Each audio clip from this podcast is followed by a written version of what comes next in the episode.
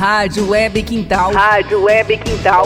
Com música de qualidade e informação com credibilidade. Rádio Quintal. Rádio Quintal. No ar, Dose Certa.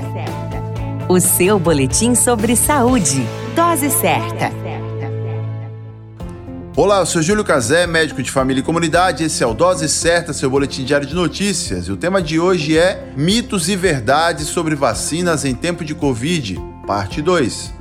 Em meio à evolução da pandemia e à necessidade de vacinar a população, continuamos falando sobre os mitos e verdades sobre as vacinas, com uma coletânea de dúvidas extraídas de perguntas gerais das redes sociais, incluindo as vacinas Covid.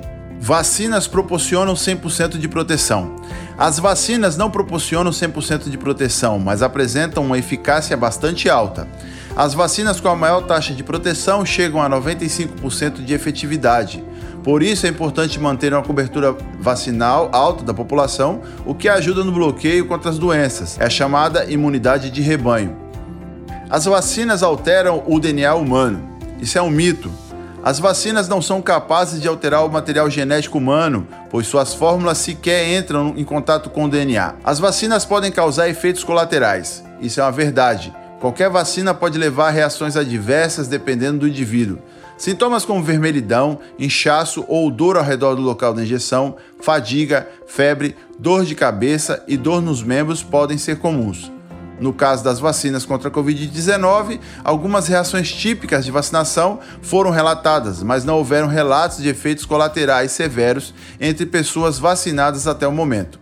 Quanto mais forte forem as reações das vacinas, mais protegida a pessoa ficará.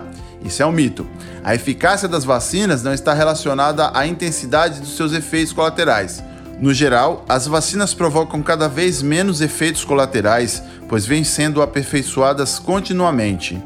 A grande dica do momento é: chegou a sua hora de vacinar, não perca a oportunidade e vacine-se. A qualquer momento retornamos com mais informações. Esse é o Dose Certa, seu boletim diário de notícias.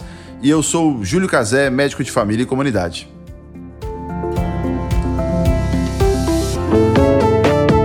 Dose Certa, o seu boletim sobre saúde.